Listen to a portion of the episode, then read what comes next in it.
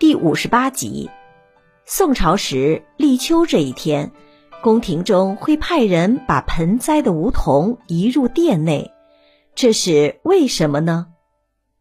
这是宋代人迎秋的风俗，起源于远古之时。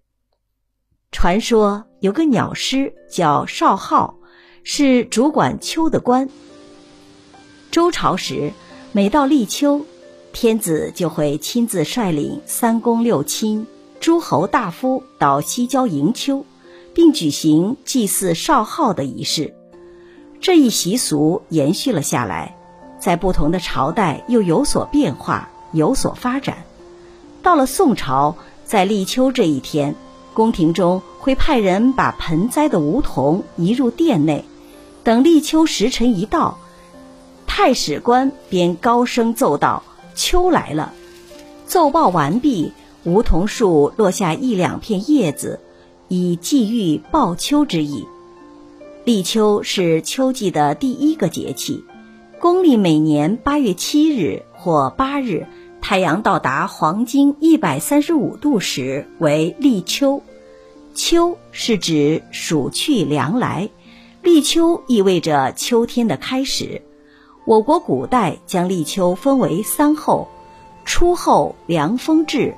二候白露降，三候寒蝉鸣，意思是说立秋过后，刮风时人们会感觉到凉爽。此时的风已不同于暑天中的热风。接着，大地上早晨会有雾气产生，并且秋天的寒蝉也开始鸣叫。在气候学上，以每五天的日平均气温稳定下降到二十二摄氏度以下的始日作为秋季的开始。而我国地域广大，幅员辽阔，纬度、海拔跨度都很大，因而全国各地不可能在立秋这一天同时进入凉爽的秋季。特别是我国南方，此时还是夏暑之时。台风已过，雨季结束，天气更显酷热，所以中医学把从立秋起到秋分前的这段日子称之为长夏。民间又有“秋老虎”之说。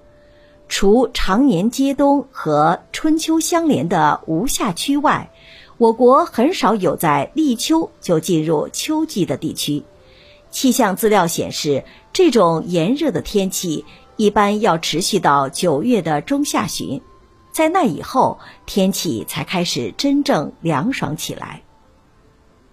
您刚才收听的是《节日节气中华文化十万个为什么》，同名图书由中华书局出版，演播刘新宇。